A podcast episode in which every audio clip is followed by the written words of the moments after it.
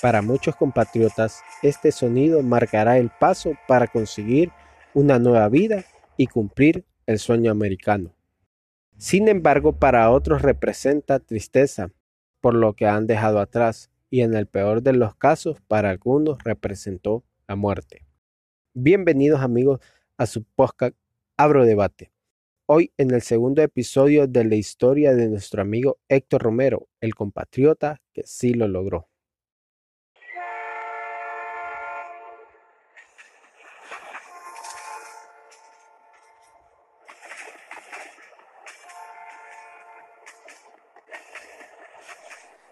Hasta este momento, ustedes no se han encontrado con ninguna pandilla que les extorsiona a los inmigrantes. No, no se ve, no se ve, porque venís, este, lo que es Chiapas, no, no logras ver nada de eso. De más arriba sí logras encontrarte con, había en ese tiempo estaba mucho lo de los Zetas, cuando yo vine estaba muy caliente lo de los Zetas y uno que otro pandillero ahí, pero este, en ese momento nunca tuve un, nunca tuvimos un infortunio con alguien de que nos quiso extorsionar o robarnos, nada de eso. Y ahí contanos cómo fue cuando agarraron y hacia dónde se fueron. Pues de, de Chiapas, este, después de cuatro días de espera, cogimos el tren, el tren iba llenísimo, me iba full, tanta gente esperando. Y el tren, como creo que las vías del tren este, estaban queda, tan dañadas por, por, creo que un tal huracán que hubo hace mucho tiempo y nunca fueron las vías reparadas el tren va súper despacio. Este, sentí que nunca salía de ese estado. Le damos, le damos día y noche y digo, ¿y esto que no se acaba o qué? Le pregunté a mi amigo, ya estamos en otro estado, no, todavía en Chiapas. Digo, puta, eso está grandísimo. Eh, pura jungla, se ven una noche, digamos, en un vagón y se miraban unos mosquitos que, que nunca había visto en mi vida. Decía, ¿esto dónde Jurassic Park o qué? Pero era inmenso, me.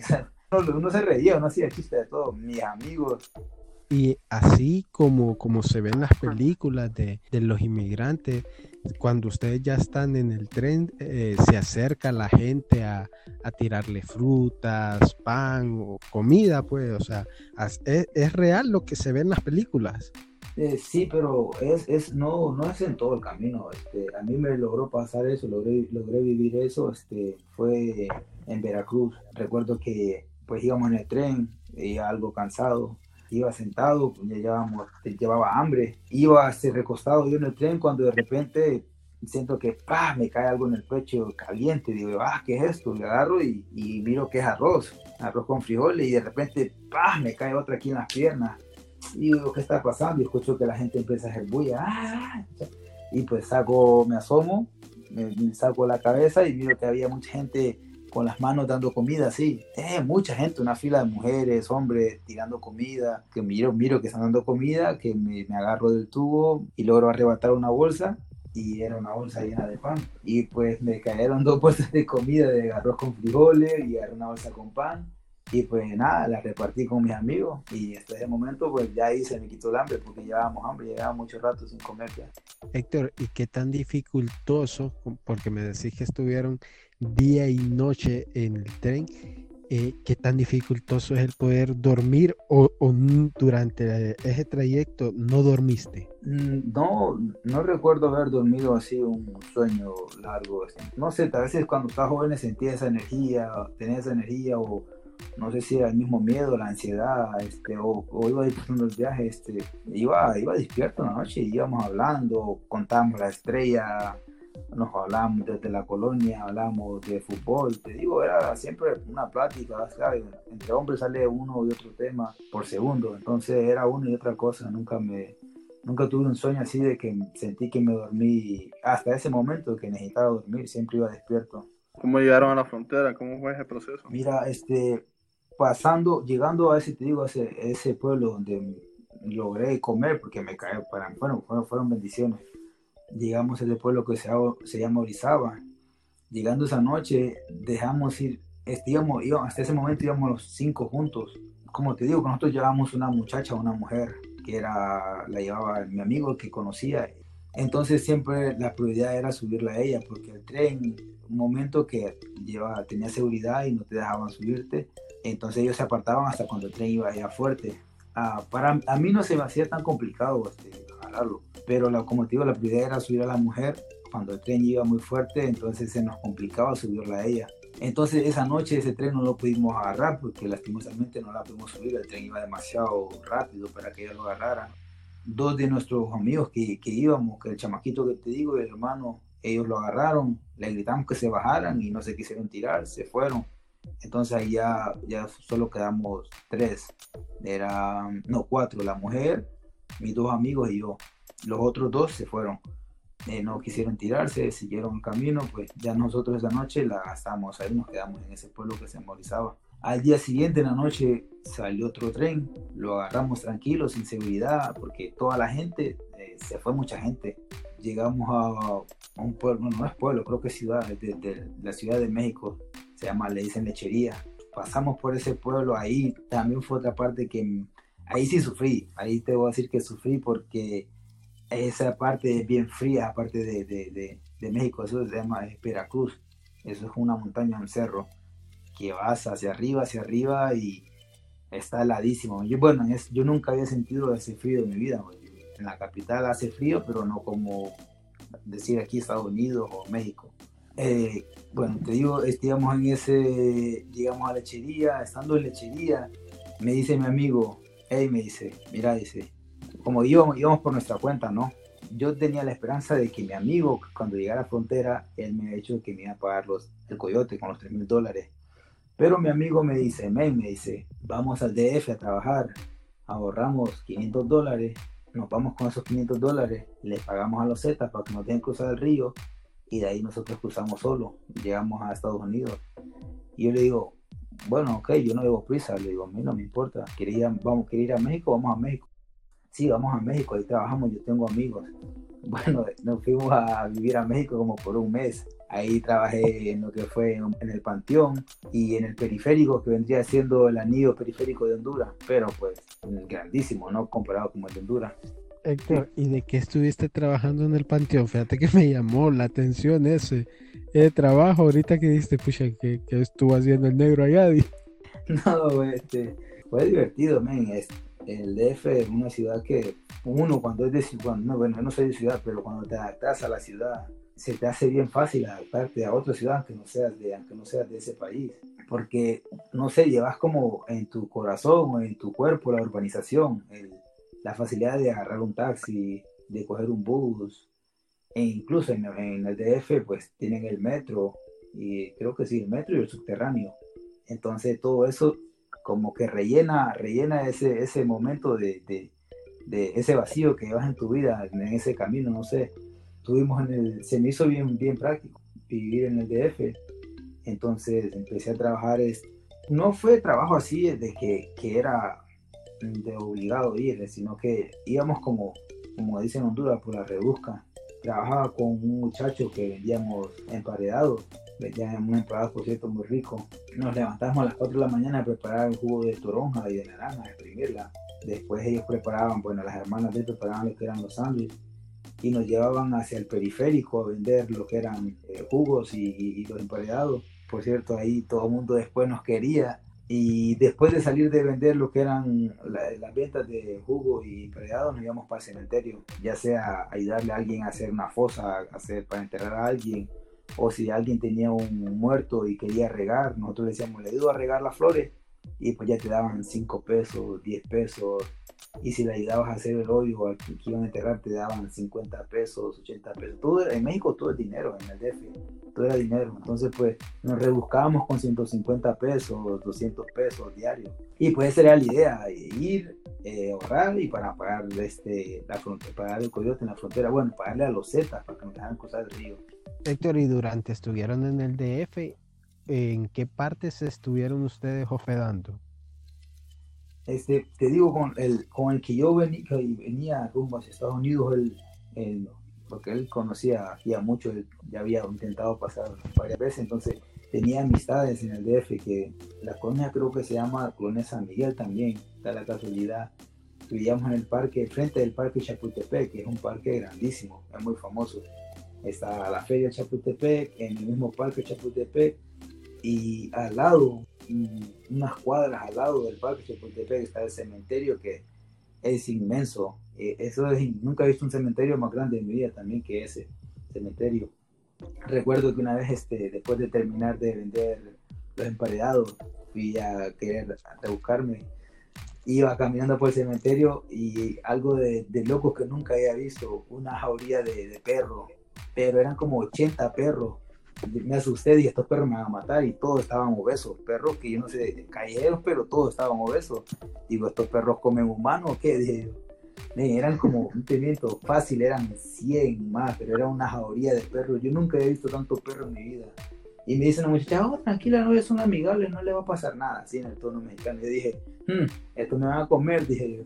Héctor, ¿y durante tu etapa en México ya te podías comunicar con tu familia aquí en Honduras? Pues, este, fíjate que yo era, no era tan dejado con la tecnología, este, más o menos me defendía con lo que era la, lo, que era el internet. Yo usaba este para comunicarme con mi hermana. Cuando llegaba a una ciudad que tenía este un ciber, me metía a Messenger, a Hotmail Messenger y le, y le mandaba mensajes por, por Messenger. Le decía, hey, este, decirle a mi mamá que estoy bien, que no se preocupe, estamos en tal estado. Y él me decía, ¿todavía ahí? Me decía, sí, todavía aquí estamos trabajando. Y así trataba de comunicarme con ellos. Me decía, ¿estás en el DF? Sí, estoy aquí en el DF todavía, estamos tratando, le explicaba todos los planes que supuestamente teníamos, de cómo íbamos a hacer, y ella, ok, papá, si necesitas algo, me decía, avísame. Pero, como te digo, no, no, molest, no la molestaba con el dinero, porque como estaba trabajando, todo bien, decía yo, pues no necesito ayuda. Y la meta era pues hacer el dinero, ahorrar y, llegar a frontera y pagar los Z. Héctor, a todo esto, ustedes, vos estás con tu amigo y con la muchacha también. Sí, estando en el, en el DF, estábamos los dos amigos, la muchacha y yo. Estando en el DF pasó, pasó un, percance con ellos de que al, a la larga él salió disculpándose conmigo después cuando tomé la decisión de venirme ya solo. Porque, como te digo, ya teníamos el mes en el DF y pues la idea era prisa, como te digo, prisa no tenía por, por, llegar aquí a Estados Unidos. Yo venía era disfrutando el viaje. Pero no me molestó, sino era más como que yo decía, bueno, eh, este men le da igual también. Si, como él ya había estado aquí en Estados Unidos, él me, él, me recuerdo que él me solía decir, este, men, Estados Unidos va a estar ahí siempre, Estados Unidos no se va a mover. No lleves prisa, no te preocupes. Le digo, no, yo no tengo prisa, a mí me da igual. Bueno, si, si se da que pasamos, gracias a Dios, si no, pues igual me da igual, le decía así, ¿no? Entonces me decían, relájate. Y como te digo, que ellos eran de fumar marihuana, y uno de, mi, de, de ellos, del que conocía, él, él, yo le decía, men, vos estás quemado. Eso, en, en, el callejero, cuando estás quemado, es cuando, si no fumas marihuana, estás amargado, eh, estás, todo gruñón. Era así, si vos no, no estás, cuando sos adicto a la marihuana, si no estás fumado, te volvés como violento, te, pasas como con migraña, te molesta esto, cualquier cosa te molesta.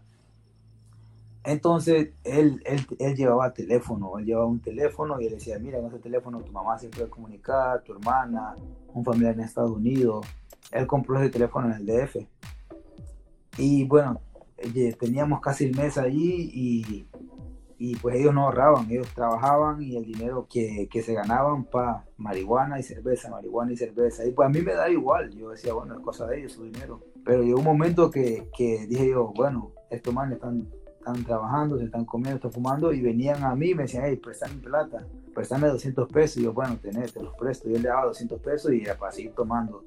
Entonces ya cuando cumplimos como el mes de estar en el, en el DF, le digo, hey, men, le digo, men, ya, pues serio, le digo, vamos a ir allá o no vamos a ir. Me dice, no, que relajate, que Estados Unidos no se va a mover. Y yo, ok, está bien, yo te entiendo, pero estamos aquí para ahorrar. Y vos te estás fumando, te estás fumando, es tu dinero, y te estás fumando tu dinero y te lo estás tomando. Y después te quedas picado y venís conmigo y me pedís prestado. Y a mí me da igual, digo, yo te lo presto, yo sé, me da igual si me pagas o no, pero la cuestión también es de que si estamos aquí, es pues, dale para adelante, digo. Y pues menos, sí, sí, no te preocupes, que todo esto, bueno.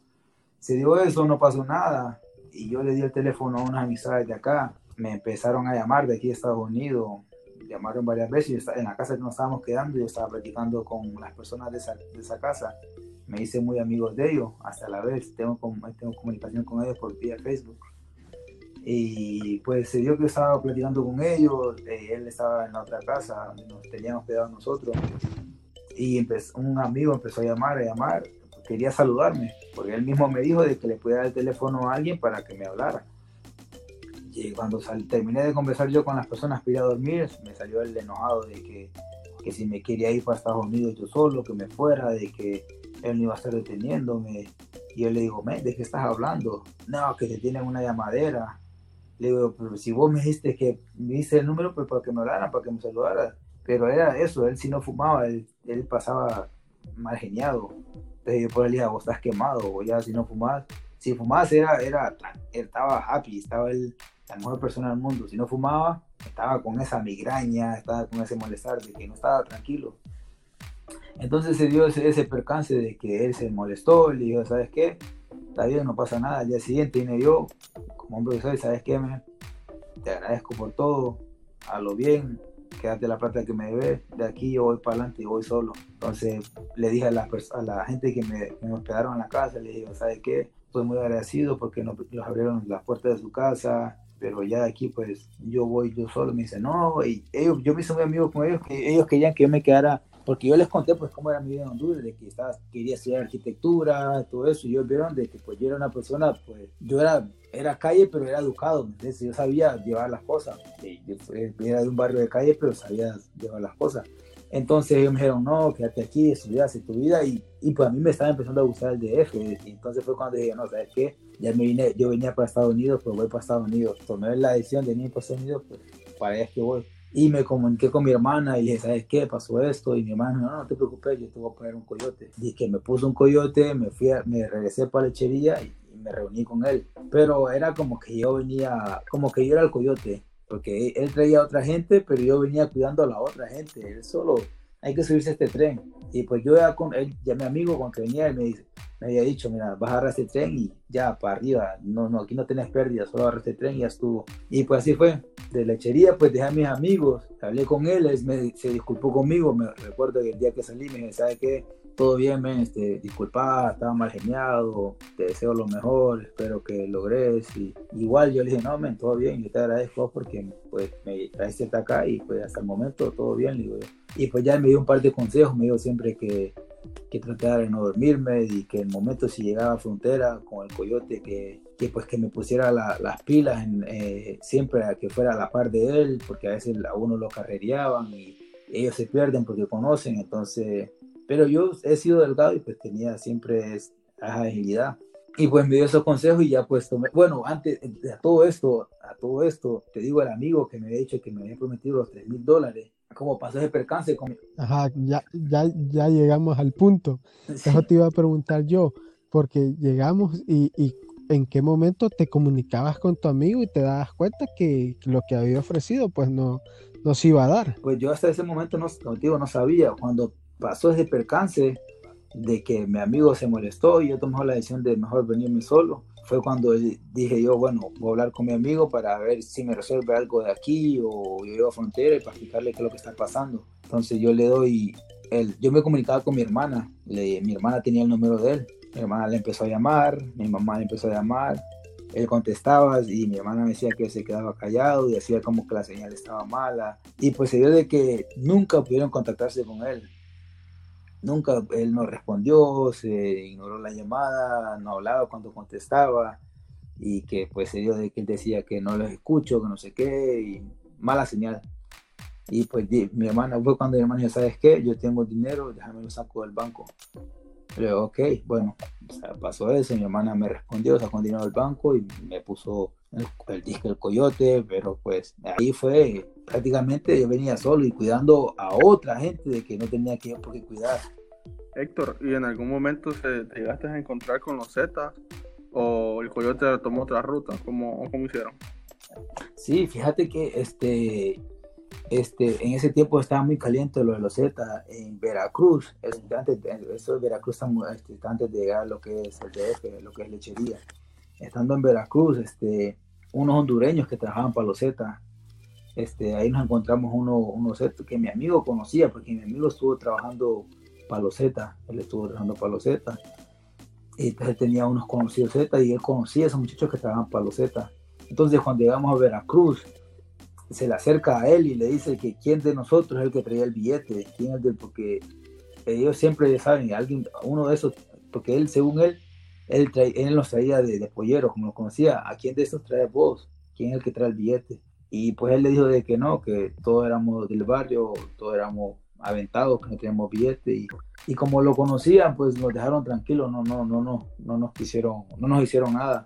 Pero eran personas de que, que les ofrecían, les decían, hey, este, yo conozco todo este camino, te voy a llegar a esta frontera, te ponemos coyote, eran que se los llevaban engañados, te ofrecían todo eso y como hay mucha gente que lleva, va con miedo, que no conoce y cuando te ofrecen eso te, te pintan el mundo, te dicen, wow, bueno, estos conocen y te enganchan, hacen trato con tu familia y sí, te ponen el dinero, que es lo que hacen, que te agarraban, te secuestraban para sacarte más plata. Héctor, quería preguntar, ya cuando ustedes contratan a Coyote con él y, y cuando lo miras, ¿cuál es tu primera impresión?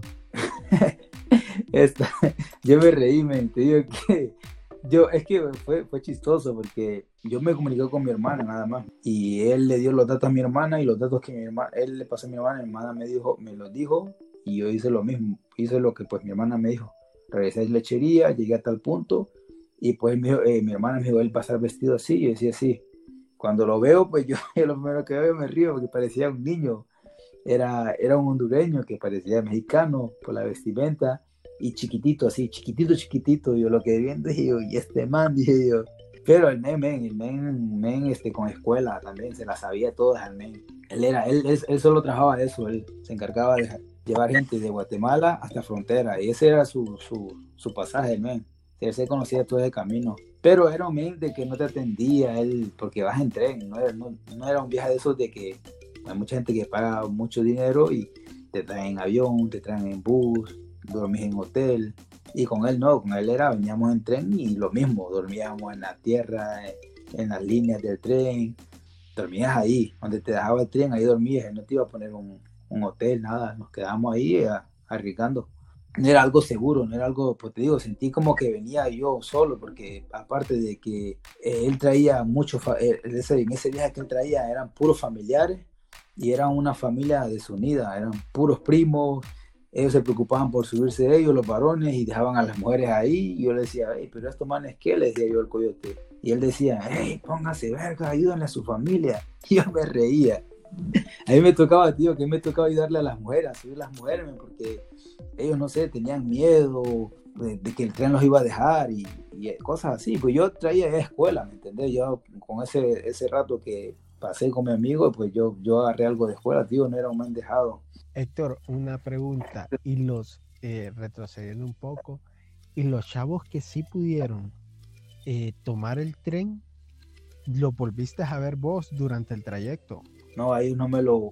Te digo que es una ventaja exagerada que nos agarraron, porque la noche que ellos agarran el tren y deciden irse y dejarnos ahí, nosotros gastamos toda esa noche y parte del día hasta la siguiente noche y pues ellos esa noche se ponen en lechería, de ahí nosotros no, lo, no volvemos a saber de ellos. Me voy para, de ahí de lechería nosotros cogemos un bus para Real DF, que es como 30 minutos, 40 minutos en bus. Está ahí cerca, todo eso es una ciudad grande. Y de ahí nosotros perdemos, pierdo contacto con ellos y yo me vine a dar cuenta ya cuando estoy en Estados Unidos, cuando logré pasar, de que ellos los habían detenido, los habían agarrado y los habían tirado de nuevo para Honduras. Ah, qué bueno. Tenía esa pregunta yo, si, ¿qué les había pasado? Si había sabido de ellos. No, no, ellos este, creo que no lograron este, pasar, los detuvieron y, y pues vas que cuando te detienen, te, a veces te hacen cumplir tres meses, cuatro meses en, en, frontera o a veces te tiran rápido, pero sí, yo creo que a ellos los deportaron rápido. Y no sé por qué, me imagino, pero la, la muchacha que estaba con, con el, tu amigo que conocía, estaba embarazada o no. No, esa, esa no, era una muchacha de, de pueblo, men. no era ni muchacha, era una, una, señora, este, esa muchacha este, como te digo, que él estuvo en Nuevo Laredo antes de que, de que yo hiciera el viaje con él, él, ya, había vivido aquí en Estados Unidos, lo, lo, deportaron, intentó irse y estuvo viviendo en Nuevo Laredo. Estando en Nuevo Laredo, él conoce a esa muchacha, pues era una muchacha bonita, era una muchacha, pues bueno, por no expresarme mal, pero una muchacha normal. Y, pues el men la conoció ahí, estando en el, Nuevo Laredo, a ellos los deportaron. Fue cuando yo me di cuenta que él estaba en Honduras y pues con mis amigos dos que se fueron, ellos, ellos fue que me dijeron, oh, conozco a, a estos dos amigos, vamos, oh, yo sí, yo lo conozco a él, yo me acuerdo de él. Bueno, y pues fue cuando hicimos el viaje con ellos. Y él la traía a ella, porque la conoció ahí en frontera. Bueno, y contanos cómo fue ese cruce ya puesto en la frontera. Pues mírame, este, fue algo, fue divertido, parte en cero hasta cierto punto. Este, cuando llegamos este, a Nuevo Laredo, este, nos encierran en una casa porque migración ahí es, brava, pasa el helicóptero, para migración a cada rato, entonces estás encerrado en una casa y te tienen con, te dan los tres tiempos de comida, pero te dan que un pedazo de pollo y tres tortillas, te dan arroz, frijoles y tortillas. Es algo que, porque pues no te, no te van a dar aquel, aquella comida buffet, es algo práctico. Y estando ahí me este, estuve una semana porque tenés que esperar el viaje, tenés que esperar a los caminantes, de que ellos le dicen que coronen, eh, salen muchos a, eh, a, diario y te arman el viaje, reúnen 20, 35 personas, depende de lo que el caminante, lo que es el coyote, pues el guía, él, él dice, no, yo quiero llevar 30, quiero probarme con 15, con 20. Entonces me tocó esperar una semana estando en Nuevo Laredo. Estando en Nuevo Laredo, te llevan a comprarte tus tenis y, pues te dicen que no tienes que llevar ropa de color, tienes que usar negro, algo, algo oscuro. Estando en Nuevo Laredo, bueno, me tocó el día que salimos, que partimos ya para cruzar lo que fue el río, agarramos un bus, del bus nos, nos bajaron a todos, nos colocaron en, en fila y pa, una foto a todos. No sé por qué motivo una foto por cabeza. Pareció extraño, ¿no? Nos dije, bueno, no sé para qué es esto, pero no me dio curiosidad, pregunté y no llevaba nervios, solo decía yo, bueno, que sea lo que sea, decía yo, si, si es para mí, ya, si no, no, pero no tenía, según yo iba a hacer algo práctico, eh, según yo era el mismo día, caminamos y ya estamos, ya, ya lo habíamos hecho, no tenía, porque no tenía idea qué, qué, es lo que, qué es lo que me iba a tocar. Este, estando ahí, agarramos el, bueno, pasó lo del bus, nos tomaron una foto, eh, nos, el bus avanzó hora y media, eh, vino el coyote, se levantó y le dijo la seña al chofer, como que ya lo conocía, nos dejaron a medio camino, paró el bus y dijo, hay que bajarnos, nos bajamos. Y pues la gente te queda viendo extraña, ¿no? La gente de México te queda viendo extraña, como, ah, sí, son migrantes. Pues nos saltamos una cerca y empezamos a caminar. Hasta ese momento estamos todavía en México estamos todavía en, del lado de México. Caminamos como dos horas hacia el, hacia el río. No sé, no sé, yo creo que es el río Bravo. Tiene que ser el río Bravo. Caminamos dos horas. Ahí este, llegamos como a eso de las 12, una del mediodía. Y pues dice, el, dice el, el guía, bueno, hay que esperar aquí hasta que oscurezca un poco. Dice, no quiero que guinden sus camisas, no quiero que guinden nada, escóndanse en los arbustos y se quedan quietos. Bueno, pasó eso, nos dejó ahí, se fue él y dije, bueno, ¿y ahora qué? Allá como a las 6 de la tarde, todavía está claro. Dice, vámonos, póngase pila. Y pues cuando dice eso, pum, era el primero que estaba arriba y pues decidido. Empezamos a caminar, llegamos al río y dice, a quitarse la ropa. Cuando nos quitamos la ropa, pues nos damos una bolsa, guardamos nuestra ropa, nuestra mochila.